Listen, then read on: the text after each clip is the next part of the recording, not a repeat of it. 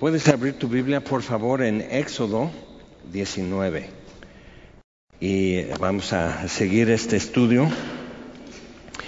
Y este, en esta parte es ya Israel en Sinaí, este, acampando frente al monte Sinaí y este, eh, y Moisés sube el monte. Dios le habla y sube, pero también tiene todos que salir del campamento al, al pie del monte Sinaí y, también escuchar y no soportan. Eso es algo muy importante que se recalca. Por eso estamos estudiando también domingos en Hebreos, porque lo recalcan en Hebreos y, y, vamos a ver. Dice, en el mes tercero de la salida de los hijos de Israel de la tierra de Egipto, en el mismo día llegaron al desierto de Sinaí. Apenas llevan tres meses, ya pruebas, murmuraciones, quejas, ya se quieren morir, ya quieren matar a Moisés en tres meses. O sea, van a, a prisa produciendo. Pero dice, este, habían salido de Refidim y llegaron al desierto de Sinaí, ya están en el interior de la península de Sinaí, terrible desierto. Y acampó Israel delante del monte, y Moisés subió a Dios, y Jehová lo llamó desde el monte diciendo, Así dirás a la casa de Jacob y anunciarás a los hijos de Israel, vosotros visteis lo que hice a los egipcios, como os tomé sobre alas de águilas y os he traído a mí. Si te acuerdas la promesa, eso les vas a decir y eso lo ha ido cumpliendo. Parte de lo que no se celebra en la Pascua es eso, que y seré vuestro Dios. ¿ok? Como los tomaré para mi pueblo y seré vuestro Dios. Y sabrán que yo lo hice. Entonces, como que hay un pendiente en eso, y cuando llegamos al Nuevo Testamento esa brecha ya se cierra, pero dice, y anunciarás esto, ok, entonces, ahora, versículo 5. Ahora pues, si diereis oído a mi voz y guardareis mi pacto, vosotros seréis mi especial tesoro sobre todos los pueblos, porque mía es toda la tierra. Entonces todo es mío, pero ustedes serán algo especial para mí. Eh, entonces eso es grande cuando te pones a pensar y cómo se han portado y cómo han pensado y hablado hasta ahora, como que no, no muestran o no demuestran que han captado que es muy especial esto, sino como que Dios va muy lento, que Dios no produce, que Dios que donde anda, o sea, eh, que bueno, nadie aquí hace así, pero pues así pobres israelitas. Entonces, y dice, y vosotros me seréis un reino de sacerdotes y gente santa.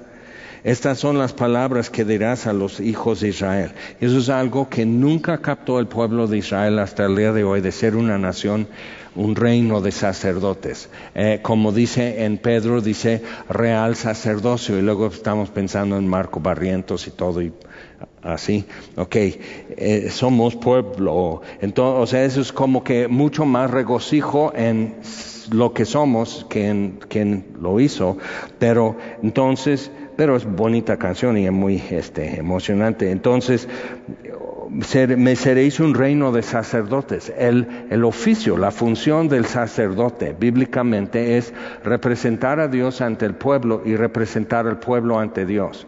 Si te acuerdas cuando el ángel Gabriel este, aparece junto al altar de incienso cuando Zacarías, el padre de Juan Bautista, está quemando el incienso, siendo sacerdote. Entonces, y le explica todo esto, y él tenía que salir y bendecir al pueblo. O sea, ofrecen el cordero, el sacerdote entra entonces, quema el incienso y el pueblo está orando durante, eso es el tiempo de la oración en la tarde. Entonces, ellos están esperando y no sale, ¿no? Como que, órale, ¿no? Pues yo ya, o sea, sante amén, o sea, ya dije tres Padre Nuestros inclusive, ¿no? O sea, como que están así y por fin sale este Zacarías y quedó mudo porque no creyó a Gabriel.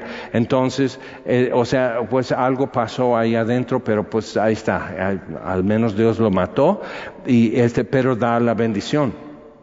Si saben eso de Star Trek, ¿no? Del de saludo esto, eso significa, eso es una bendición rabínica que, que no, no, o sea, no de, ¿ok? De, ok, entonces una bendición rabínica porque esto para ellos es la, la, la letra que, que, comienza, o sea, para nosotros ese shalom. Entonces les está enviando en paz, ¿ok? o sea, el actor que hizo eso, él lo improvisó porque era judío, entonces dice, pues ¿cómo haríamos algo muy especial? Entonces todo el mundo sabe la salutación de los vulcanos que ni siquiera existen, pero no saben que es, una, es un gesto de bendición o sea, si creciste católico es más así, pero eso es, ok, entonces porque significa shalom, paz. Entonces, y no lo saludamos así porque luego nos van a decir bien marcianos y, Star Trek y, y demás, o sea, ¿cómo? Entonces, pues ya has hecho a perder eso. Pero si te pones a pensar qué es lo que el, un reino de sacerdotes estarían, estarían representando a Dios ante el mundo, las demás naciones, y representando las naciones ante Dios. Y no, no, no, lo captaron y no lo han hecho. Pero entonces lo que es la iglesia en el mundo, representando a Dios ante el mundo y, y, llevando el mundo, representando al mundo ante Dios. Por eso intercesión. Y cuando lees en el Nuevo Testamento no solo la intercesión de Jesús, sino como Pablo dice, por ejemplo, oren así Oren por los que están en autoridad y los que están en eminencia y por todos en todo lugar y háganlo en todo momento. Entonces, así como da vuelta el planeta, la iglesia tiene que eh, funcionar así. Entonces, me seréis un reino de sacerdotes y gente santa. Estas son las palabras que dirás a los hijos de Israel. Entonces vino Moisés y llamó a los ancianos del pueblo y, ve la forma de transmitir entre cientos de miles de personas de toda edad y todo eso y una gente que como que pues quizás no leen entonces, ¿cómo van a difundir? O sea, no, hay, no pueden mandar así en Messenger o en WhatsApp, hay un chat o algo así de tribu de Rubén. Entonces, todos los rubenitas van a, van a escuchar la noticia. Entonces, con las cabezas de tribus, de linajes, de familias, entonces empiezan a difundir eso. Entonces, esto es lo que se tiene que hacer expuso en presencia de ellos todas estas palabras que Jehová le había mandado. Y todo el pueblo, que realmente son los líderes, pero representando sus casas y familias y, las tribus y todo eso ante Moisés que está representando a Dios ante ellos. O sea, ve, o sea, cómo hemos de, de tratar eso y ve lo difícil que es en el Antiguo Testamento para transmitir la verdad, para fortalecer, para confirmar esa verdad. Entonces Jesús viene diciendo en Juan 14, no los voy a dejar huérfanos vendré a ustedes. Entonces oraré al Padre y Él enviará el otro consolador, el Espíritu Santo. Entonces, ve, o sea, cerrando toda la distancia. ¿Ok? Entonces tenemos acceso a esta gracia en la cual estamos firmes. Romanos 5.2. Entonces, y, y, todo, ve como todo se va cerrando, todo va encajando. Lo que, y todo esto en el Antiguo Testamento es para decir, eh, así es Dios, los diez mandamientos en capítulo 20, así es Dios, así soy. Y así son ustedes. Entonces vamos a entendernos y vamos a tratarnos y ustedes se van a acercar. E, o sea, esos son los perímetros de la cancha. Balón fuera es balón fuera, no hay discusión. El alma que pecare morirá. O sea, así. Entonces aceptan y todos sí, sin saber, como suele suceder cuando hacemos votos, sin saber ni siquiera de qué se trata y cuánto me va a costar cumplir y no cumplir. Entonces, o sea, pero sí, sí, sí, está bien. Entonces Dios está poniendo eso sabiendo que no lo van a poder hacer, sabiendo que no van a poder ser un reino de sacerdotes y que algo orgánico va a tener que suceder, naciendo por el Espíritu de Dios, es lo que va a permitir que seres humanos realmente puedan ser un reino de sacerdotes, real sacerdocio, nación santa, linaje escogido, ok, eso está en Primera de Pedro, capítulo 2. Entonces, todo esto lo tiene que decir así, entonces todo el pueblo respondió a una, o sea, los líderes, y dijeron, todo lo que Jehová ha dicho, haremos. Okay. Ni, ni, pusieron bien atención, pero bien. Y Moisés refirió a Jehová las palabras del pueblo. Ve, esa forma de ir y venir y, transmitir y traer respuestas y todo eso. Dios está mostrando lo, insuficiente hasta que Moisés va a ser insuficiente y hasta queda excluido de la tierra prometida porque no representó bien a Dios en un punto clave. Cuando llegamos a eso ya, ya lo entenderemos, pero eh, no es simplemente que no siguió instrucciones. O te dije que no, no, no, sino que Dios estaba, era emblemático de algo, como la primera vez que golpeó la piedra, salió agua. Y la segunda vez dice, habla a la piedra. Porque, como hemos visto en Hebreos 9 y 10, porque Jesús fue ofrecido una sola vez. Entonces el azote es una vez y de ahí entonces simplemente habla y Moisés echó a perder algo que, o sea, un cuadro de redención a, que se podía haber entonces referido como esto como en la Pascua, como el Cordero de la Pascua, el Cordero de Dios, como esto, y luego como Moisés borroneó todo esto en su cuaderno y lo tenemos que tirar. Entonces dice, y para que en todos de, de, ahí en adelante entiendan, no destruyas el cuadro de redención que Dios está transmitiendo. Entonces, porque afecta a reinos y naciones, literalmente. Entonces, eh, y como veremos cuando Dios le dice su nombre completamente a Moisés, en lugar de dejarle ver su rostro y por qué. Eso es más adelante. Entonces, Jehová dijo a Moisés, versículo 9, aquí yo vengo a ti en una nube espesa para que el pueblo oiga mientras yo hablo contigo y también para que te crean para siempre. Dos cosas, no soportaron oír y no le creyeron a Moisés nunca. Entonces, como que pues difícil, pero otra vez, Dios mostrando lo que es representar fielmente algo y aún así cómo tropieza eso. Porque, porque el ser humano es pecador. Entonces, el más humilde en la tierra como Moisés, aún así tropieza en la representación cuanto más tú y yo. Entonces, lo, deficiente que siempre será eso, hasta el sumo sacerdote que él designó desde antes de la fundación del mundo, quien es también el sacrificio perfecto que él designó antes de la fundación del mundo. Entonces, hasta que Jesucristo, entonces ya no hay brecha. ¿okay? Entonces, pero no estamos en eso, estamos en Sinaí. Y dice, que el pueblo oiga mientras yo hablo contigo y también para que te crean para siempre. Y Moisés refirió las palabras del pueblo a Jehová, como si Dios no escuchara, pero bueno. O sea, ve, pero es el protocolo es importante por las separaciones, por la distancia, porque tú como pecador llegas hasta el altar con tu ofrenda con tu sacrificio, el sacerdote lo recibe y en representación tuya la sacrifica y, la presenta. Entonces, y en representación de Dios, entonces viene y te bendice. ¿Ok? Shalom. ¿Ok? ¿Hasta ahí vamos bien? Ok, entonces seguimos y ya estás perdido en Star Trek, pero está, a ver, búscalo en Netflix. Entonces, Ve al pueblo y santifícalos hoy y mañana y laven sus vestidos y estén preparados para el día tercero, porque al tercer día Jehová descenderá a ojos de todo el pueblo sobre el monte de Sinai y señalará término al pueblo en derredor diciendo, guardaos, no subáis al monte ni toquéis sus límites, cualquiera que tocare el monte de seguro morirá.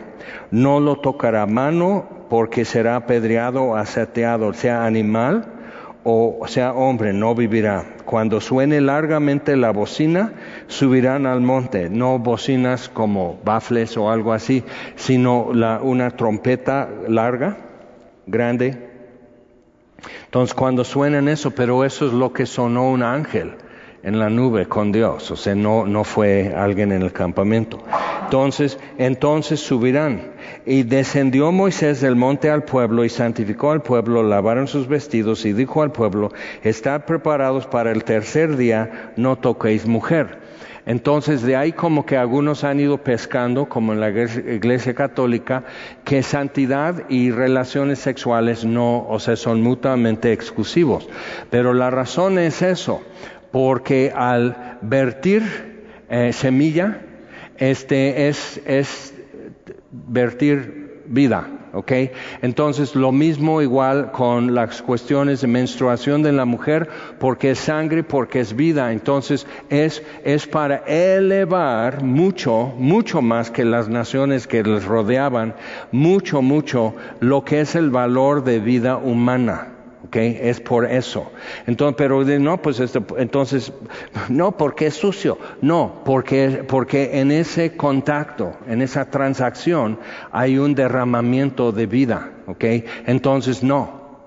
O sea, santificado, o sea, viendo que aquí hay vidas en peligro porque somos pecadores y Moisés y Dios están preparando algo para que podamos acercarnos a Dios porque nuestra vida es preciosa para Dios, pero Dios es santo, entonces alguien va a morir delante de Dios, así como está.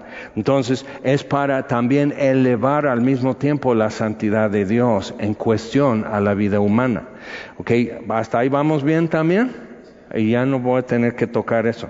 Entonces, Aconteció que al tercer día, cuando vino la mañana, vinieron truenos y relámpagos y espesa nube sobre el monte y sonido de bocina muy fuerte y se estremeció todo el pueblo que estaba en el campamento. Ahora, checa, ya les habían dicho lo que iba a suceder.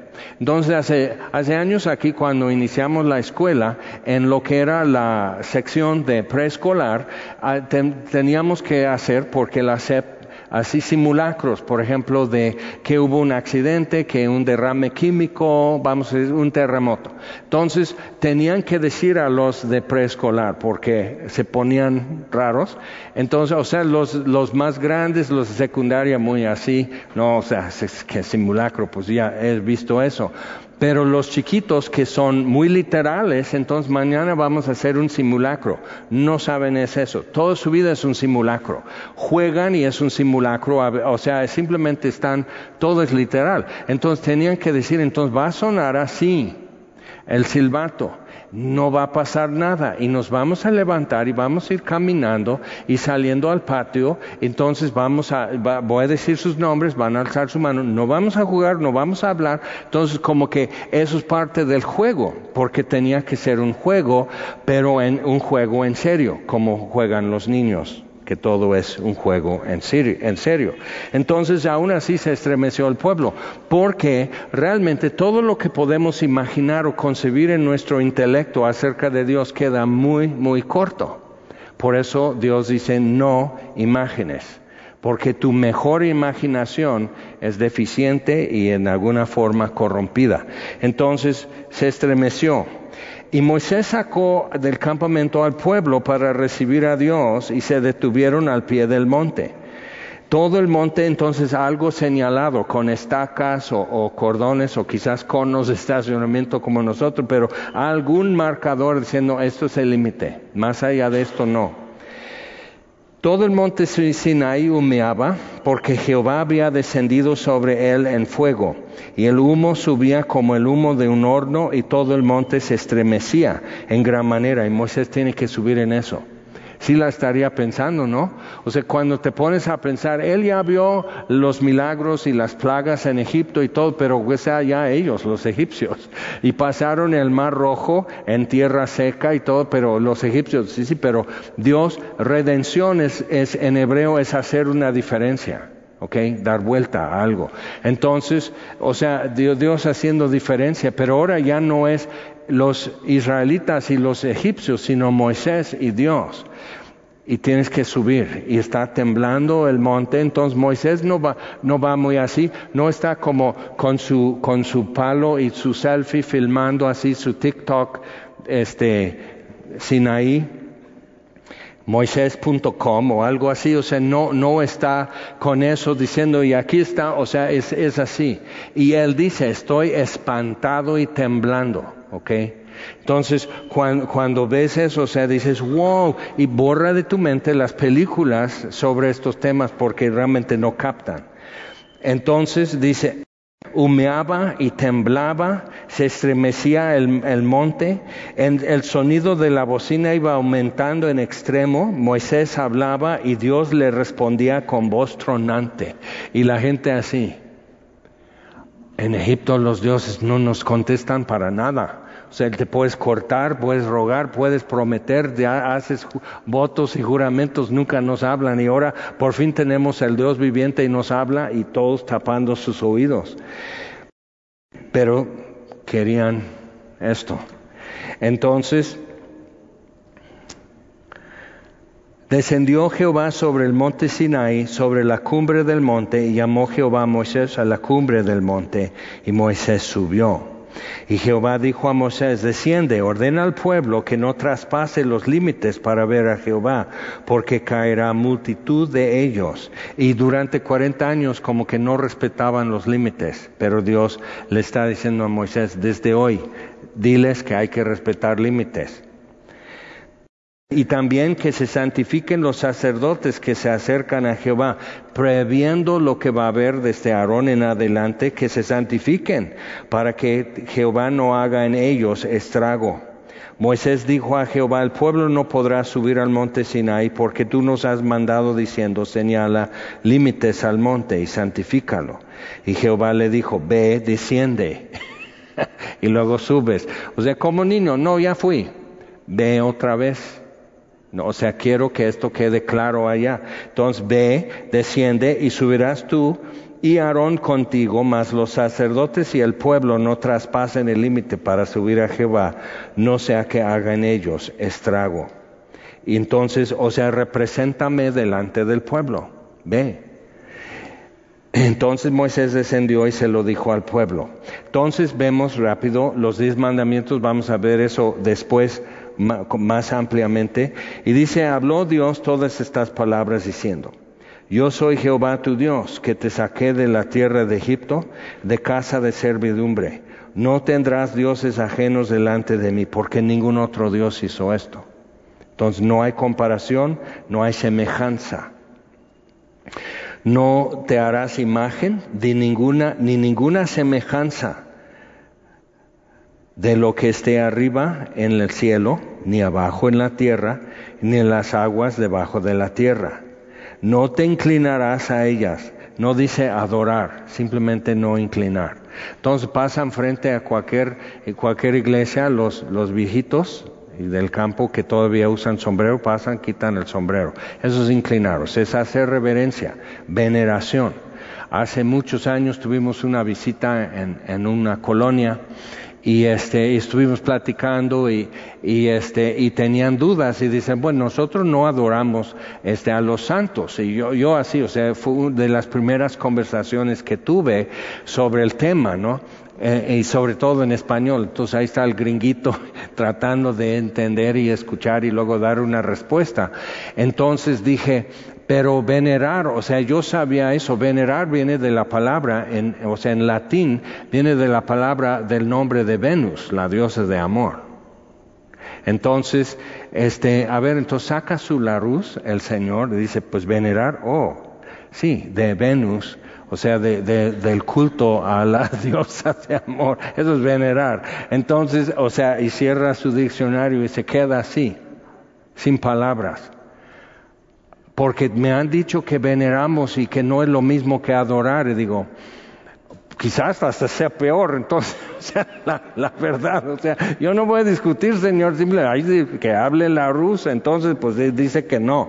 Entonces, pero, o sea, y terminaron realmente ese día recibiendo a Cristo se, se hincaron en su sala. Fue muy hermoso momento y este, muy cansado porque todo estaba un poco por encima de mi vocabulario en español y todo, pero pues con Biblias abiertas y su Biblia guadalupana y mi Biblia y, o sea, y, ver qué dice, qué dice y se dieron cuenta de muchas cosas y, y ya todo cambió en espacio de un par de horas.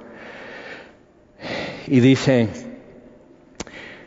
no te harás imagen, es una representación, ni ninguna semejanza de lo que esté arriba en el cielo, ni abajo en la tierra, ni en las aguas debajo de la tierra.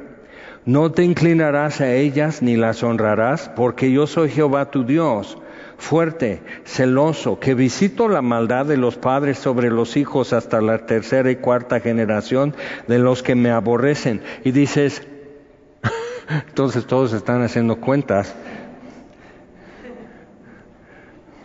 Y, así, o sea, pero ¿por qué? Y eso ya más adelante en el Antiguo Testamento nos queda claro por qué. Y Dios les dice a los israelitas ya en Deuteronomio cómo hacer que eso no ocurra. Y no es una liberación ni romper maldiciones ni nada.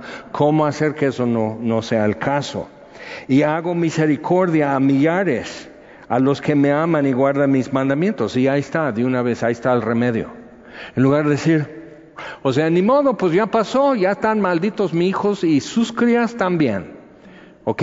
Hasta el tercera y cuarta, no, ya hasta mis bisnietos. Usted, uh, entonces ya todo está perdido. No, simplemente ve la, la diferencia y hago misericordia a millares. Entonces no importa, o sea, tú pues yo no sé si yo soy tercera o cuarta generación. Y ahí estamos con la angustia y la incertidumbre y Dios aplaca eso y dice, hago mi misericordia a millares a los que me aman y guardan mis mandamientos. Y ya en Ezequiel había como un refrán común en el tiempo. Ezequiel en el inicio del exilio en Babilonia, entonces los que fueron llevados con él era como élite de, Judea.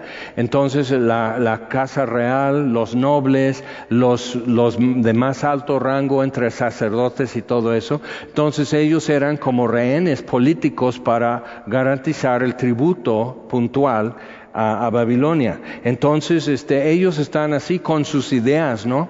Entonces, dice, pues luego ustedes dicen que los padres comieron uvas agrias y los hijos tuvieron la dentera. O sea que, que yo pequé, pero mis hijos andan así con los efectos. Entonces dice, yo les voy a quitar ese refrán de su boca. ¿Ok? Entonces, de por sí Dios prevé lo que está pasando en un futuro con Ezequiel, pero también de Ezequiel en un futuro en Jesucristo, como eso ya está resuelto. Entonces, hago misericordia a millares a los que me aman y guardan mis mandamientos. No tomarás el nombre de Jehová tu Dios en vano, porque no dará por inocente Jehová el que tomare su nombre en vano. Y hay muchas formas de hacer eso. Acuérdate del día de reposo para santificarlo. Seis días trabajarás y harás toda tu obra, mas el séptimo día es reposo para Jehová tu Dios. No hagas en él obra alguna, tú, ni tu hijo, ni tu hija, ni tu siervo, ni tu criada, ni tu bestia, ni tu extranjero que está dentro de tus puertas porque en seis días hizo Jehová los cielos y la tierra, el mar y todas las cosas que en ellos hay, y reposó en el séptimo día. Por tanto, Jehová bendijo el día de reposo y lo santificó. ¿Y por qué? O sea, apartar en el ciclo de cada siete días, apartar un día, simplemente para recordar lo que se perdió que con el sudor de tu rostro comerás pan todos tus días hasta que vuelvas a la tierra de donde yo te tomé. Entonces Dios, o sea, no es una maldición. Dios está poniendo orden con Adán y Eva y restableciéndoles y ahora para, pero vivir ya separados de Él, pero no para siempre. Entonces Él, él establece eso y una de las cosas es eso, es para que se acuerden siempre de generación a generación qué es lo que se perdió. Porque ¿qué haces cuando es obligatorio no trabajar? Pues si tienes tienda, si tienes carnicería, si tienes verdulería, si, si eres lechero, las vacas sí dan leche. Entonces, ¿qué haces en esos días? Y, y, están así porque estás pensando, pero es que urge, es que mañana, es que debo dinero, es que la renta, es que entonces está toda esa apuración, pero en Dios diciendo, sí, ¿verdad? Pero ya les empezó a enseñar eso con el maná que Dios dando suficiente el sexto día para que el séptimo día no tuvieran que salir a buscar. Y el que saliera a buscar ya quedó con hambre porque no hubo. Entonces, porque en seis días hizo Jehová los cielos y la tierra, el mar y todas las cosas que en ellos hay, y reposó. En el séptimo día por tanto, Jehová bendijo el día de reposo y lo santificó. Y si lo santificó es algo bueno, no algo malo pero eso ha sido difícil para mucha gente siempre. Ahora, ¿qué hacemos? Ya lo vimos en Hebreos 3 y 4, que queda un reposo para el pueblo de Dios. Jesús es el reposo no la tierra prometida y no el séptimo día. Pero sectas y grupos y doctrinas siempre han querido arrebatar algo y hacerlo su bandera. Entonces honra a tu padre y a tu madre para que en tus días se alarguen en la tierra que Jehová tu Dios te da. Es, luego dice en Efesios que es el, primer es el primer mandamiento que trae promesa. Haz esto, los demás simplemente hazlo porque yo digo, es Dios, es el Señor. Entonces haz esto y yo te digo, no te harás imagen porque yo digo. Santificas el séptimo día porque yo digo, pero ahora da una promesa para que tus días se alarguen en la tierra que Jehová tu Dios te da. Versículo 13, no matarás no cometerás adulterio, no ah, hurtarás, no hablarás contra tu prójimo falso testimonio, no codiciarás la casa de tu prójimo, no codiciarás la mujer de tu prójimo, ni su siervo, ni su criada, ni su buey, ni su asno, ni cosa alguna de tu prójimo. Y es interesante, o sea, Pablo luego dice en Romanos 7, eh, poniendo ejemplo, o sea, cualquiera dice, no, yo no soy, yo no tengo problemas con avaricia, yo no tengo problemas con adulterio, yo no tengo problemas con glotonería y todo, pero entonces dice, pero yo no sabría qué es codicia hasta que vino el mandamiento y dice, no codiciarás. Porque codiciar no tiene que ver con dinero, si te das cuenta, no menciona dinero. Entonces no tiene que ver con dinero, eso es avaricia. Codicia es simplemente querer más, de lo que sea. Más Oreos, más tacos al pastor, más amigos, más dinero, lo que sea, querer más, no estar satisfecho. Y entonces, y junto con eso viene ingratitud que es una acusación que Dios no ve, Dios no cuida, Dios no es soberano, Dios no está poniendo atención. Entonces, y eso fue la acusación de la serpiente en Edén y desde entonces.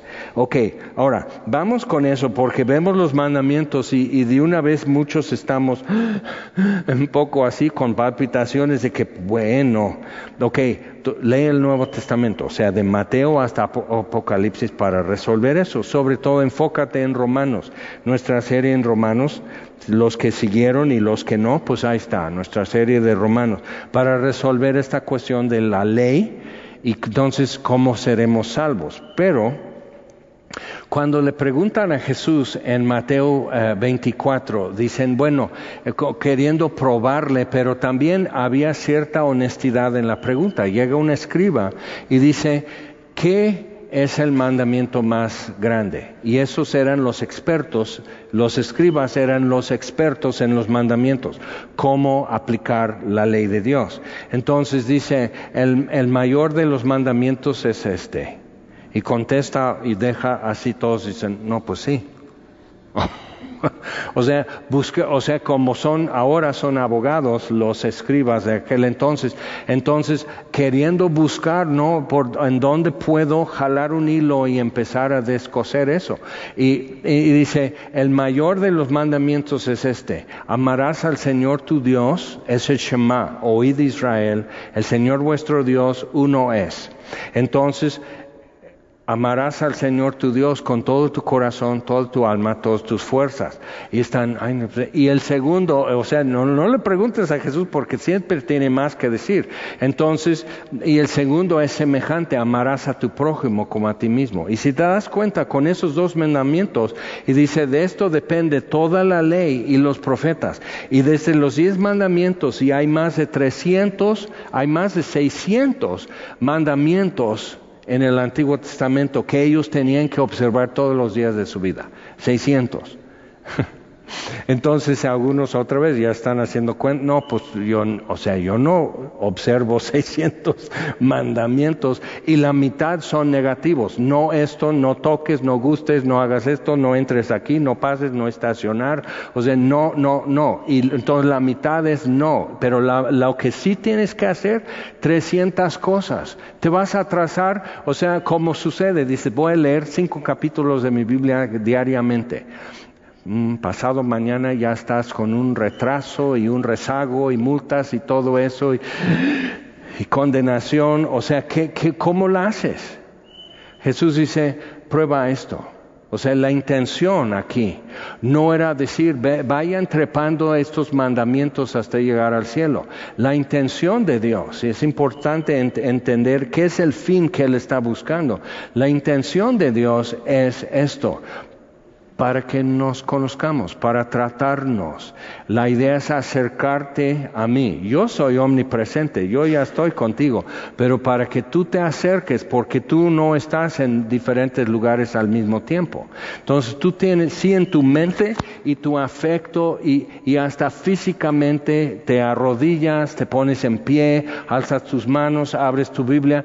O sea, e, en tu vida realmente sí tiene que haber un movimiento te inclinas o algo, hay un movimiento en tu mente y hasta físicamente para acercarte a Dios.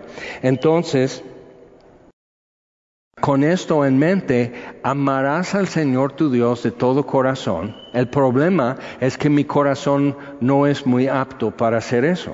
Ajá. Y toda tu alma, y dices, mi alma es muy estrecha también. Y mi fuerza, uy, ¿cómo te explico? Soy re débil. Entonces, ya, pero entonces Dios dice, ok, ahora estamos hablando. Ahora sabemos dónde está, por qué hay brecha. Ahora entendemos mejor por qué yo hablo y tú no me entiendes, dice Dios. ¿ok? Entonces, pero, pero cuando vemos, Dios está así con las manos llenas ofreciéndonos gracia y misericordia. Bien, entonces, adelante con esto. Ahora vamos a, hacer como unas comparaciones. Vamos a San Lucas, por favor, capítulo 23. Y ya que estás en Lucas, igual, por favor, en Hebreos capítulo 12. Es maravilloso ver cómo la Biblia es una sola pieza. ¿Ok? Lucas 23 es en la crucifixión y simplemente dos cosas, porque el pueblo, y ya que estás en Hebreos 11 también, entonces vamos a ver en Hebreos primero, y dice, interesante, este, Hebreos 12, versículo 18 todo, todo esto ha sido como una comparación en Hebreos con lo que era, que era sombra de lo venidero en Cristo y la realidad, o sea, lo sólido, lo permanente es en Cristo. Entonces, versículo 18, porque no os habéis acercado al monte que se podía palpar, monte Sinaí, y que ardía en fuego en la, la oscuridad, a las tinieblas y a la tempestad, Ves que relámpagos y truenos, al sonido de la trompeta, a la voz que hablaba, la cual, ve esto, a la voz que hablaba, la cual los que la oyeron rogaron que no se les hablase más. Espantados, no soportaban. No podían soportar lo que se ordenaba. Si aún una bestia tocar el monte será apedreada. Entonces ahí están poniendo en su Facebook, su perrito no aparece temo que haya subido al monte Sinaí, ya no viene. O sea, o sea, así estaban espantados, esto va en serio. Isaías, ay de mí, soy muerto, porque mis ojos han visto al rey y no soy apto. ¿Okay? Entonces es, es, es, un, es un choque cuando Dios se deja conocer, pero es un choque necesario. Entonces, que no se les hablase más, no podían soportar y tan terrible era lo que se veía que Moisés dijo estoy espantado y temblando, ¿ok? sino, ¿ok? Sino que os habéis acercado al monte de Sión, a la ciudad del Dios vivo, Jerusalén la celestial, a la compañía de muchos millares de ángeles, a la congregación de los primogénitos que están inscritos en los cielos, a Dios el juez de todos, a los espíritus de los justos hechos perfectos, a Jesús el mediador del nuevo pacto y a la sangre rociada que habla mejor que la de Abel. Porque cuando Dios confronta a Caín, le dice, porque la sangre de tu hermano está clamando desde la tierra que abrió su boca para recibirla. Eso es muy serio, Caín. Y Dios estaba tratando con él. Trata con lo que está pasando, Caín. Tú tienes que superar esto, tú tienes que dominar el pecado y que no te domine a ti. Entonces, es muy fuerte y, y dice, ok, y hemos llegado a esto. Mirad que no desechéis al que habla. ¿Ok? Es tan diferente. Ahora, ya que estás ahí, ahora sí, Lucas 23. Porque era Jesús, el verbo de Dios antes de la encarnación, es el verbo dentro de esa nube espesa hablando con Moisés. Porque Jesús es en la Trinidad, es la persona de la deidad, de la Trinidad, que hace visible y audible a Dios. ¿Ok? Entonces, Jesús haciendo visible y audible a Dios en la cruz y eso es una cosa que tenemos, como que Jesús se interpone porque el Padre ya está quitando el cinturón y dándole vuelta y Jesús, no, Padre. Jesús dice, si has visto a mí, has visto al Padre. Entonces tenemos que volver nuestra mirada a Jesús crucificado y darnos cuenta que así es el Padre que lo envió. Jesús no, no así se levanta en la noche el Dios Padre dormido y el Espíritu Santo lo ve y guiña el ojo. Entonces Jesús así bajando del cielo, así. Entonces viene a salvar a los humanos sin que el Padre se dé cuenta, porque es bien enojón. Y dice, ay, jiji, pero es el concepto que casi toda la gente tiene y muchos cristianos tienen. Entonces tenemos que ir a la palabra de Dios y darnos cuenta. Dios lo designó el Cordero que inmolado antes de la fundación del mundo. O sea, eso es el Padre designando a Jesús antes que hubiera gente que necesita un Salvador, ya estaba un Salvador. Entonces, es la integridad, la, totalidad y, y, lo sublime de Dios en eso, revelándose así. Ok, Lucas 23, número 1, versículo 33. Cuando llegaron al lugar llamado de la calavera, o sea, el Calvario, le crucificaron allí y a los malhechores uno a la derecha y otro a, la izquierda. Y Jesús decía, Padre, perdónalos, la sangre rociada que habla mejor que la de Abel, que la de Abel pedía justicia por una muerte injusta. Entonces, y, y aquí Jesús, Padre, perdónalos porque no saben lo que hacen. Y yo siempre batallaba con eso porque digo, ah, que sí sabían. Estos soldados romanos no eran niños, Caifás y Anás no eran niños, sí sabían lo que hacían. Estaban entregando un hombre inocente, estaban torturando a alguien más allá de la ley romana y de la ley de los judíos. Sea, estaban haciendo algo inhumano, fuera de serie, que, que cómo podían hacerlo. Entonces no saben lo que hacen, porque lo que estaban haciendo es lo que Dios determinó que tenía que suceder a Jesús. Pero Él dice, hay o sea, hay de quien entrega al Hijo del Hombre. El Hijo del Hombre va como fue escrito acerca de él, pero hay de quien lo entrega. Entonces aquí estos hombres haciendo esto, Padre, perdónalos porque no saben lo que hacen, porque ellos mismos con sus propias manos y las palabras de su boca se están convirtiendo en otra cosa. Y es muy complicado regresar desde ahí, como tú y yo ya sabemos. O sea, cuando ya estás manchado, cuando ya estás corrompido, cuando ya estás torcido, cuando todo es hablar con albur, o sea, es muy complicado regresar desde ahí. Padre, perdónalos, no saben lo que hacen. ¿Ok? Pero habla mejor la sangre de Jesús rociada en el altar que la sangre de Abel derramada en tierra.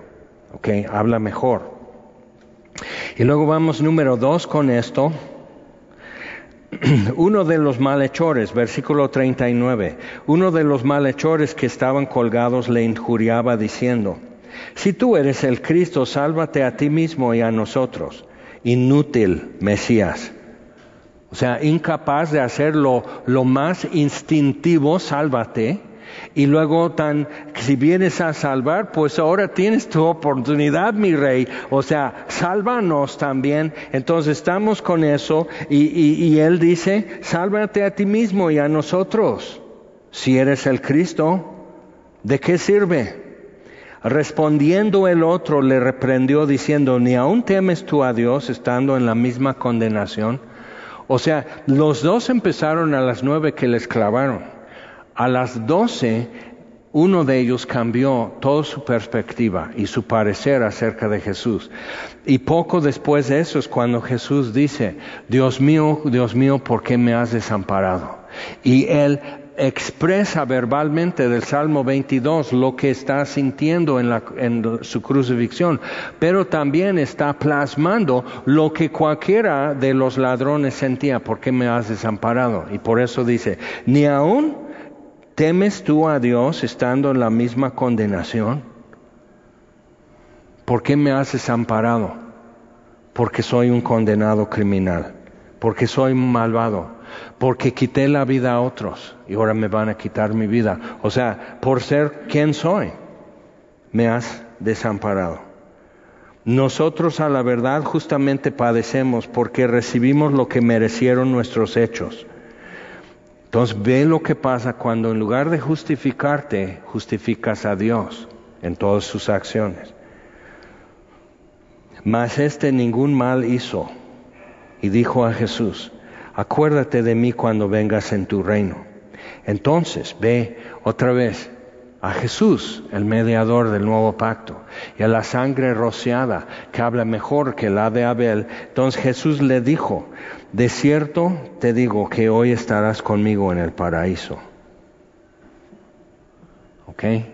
Entonces ve lo que pasa en Éxodo 19 y luego los diez mandamientos y Moisés espantado y temblando y todo, y el monte entremecido y truenos y, y todo esto y viento y Moisés está así y Dios hablando y y dice, yo estaba feliz con los borregos de mi suegro. Yo no necesitaba ser mediador de un pacto. No, no, o sea, ¿para qué estoy aquí? Este pueblo ingrato igual me quiere apedrear cada tercer día. O sea, así. Y Dios dice, y ve y diles, sí, voy.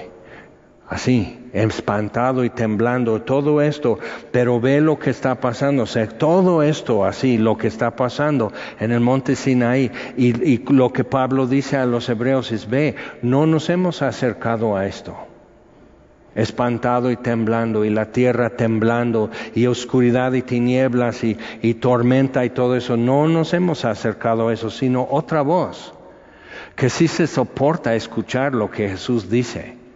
Padre, perdónalos, no saben lo que hacen. Eso sí se soporta oír. Y hoy estarás conmigo en el paraíso. Era eso sí se podía soportar, escuchar. ¿Ok? Ve la distancia. Cuando era como la hora sexta, hubo tinieblas, como en Sinaí, pero diferente. Hubo tinieblas sobre toda la tierra hasta la hora novena, y el sol se oscureció y el velo del templo se rasgó por la mitad. Entonces, y cuando Jesús muere, hay un terremoto y se quita la oscuridad. Eh, o sea, y la gente regresa a su casa golpeando su pecho. O sea, hubo un dolor del alma por todo esto que está pasando. Y aún así, ¿quiénes no podían soportar ese día en el Calvario? Los que tenían que representar a Dios al pueblo, los sacerdotes, los escribas, Caifás ahí sacando la lengua, haciendo payasadas, ridículos y todo eso, y los dos ladrones, los centuriones, o sea, soldados y todos, así burlándose de Jesús, pero cada uno tuvo que decidir después si sigo en esto o si voy a cambiar el tono. ¿Ok? Pero ve, otra vez vamos a Hebreos 12. Y dice, entonces, retomando de versículo 24, 12, 24 a Jesús. Nos hemos acercado a Jesús, el mediador del nuevo pacto, y a la sangre rociada que habla mejor que la de Abel. Mirad que no desechéis al que habla Porque si no escaparon aquellos que desecharon al que les, los amonestaba en la tierra, o sea, Dios bajando al monte Sinaí, mucho menos nosotros si desecharemos al que nos amonesta desde los cielos. La voz del cual conmovió entonces la tierra, temblaba el monte Sinaí pero ahora ha prometido diciendo aún otra, aún una vez y conmoveréis no solamente la tierra sino también el cielo.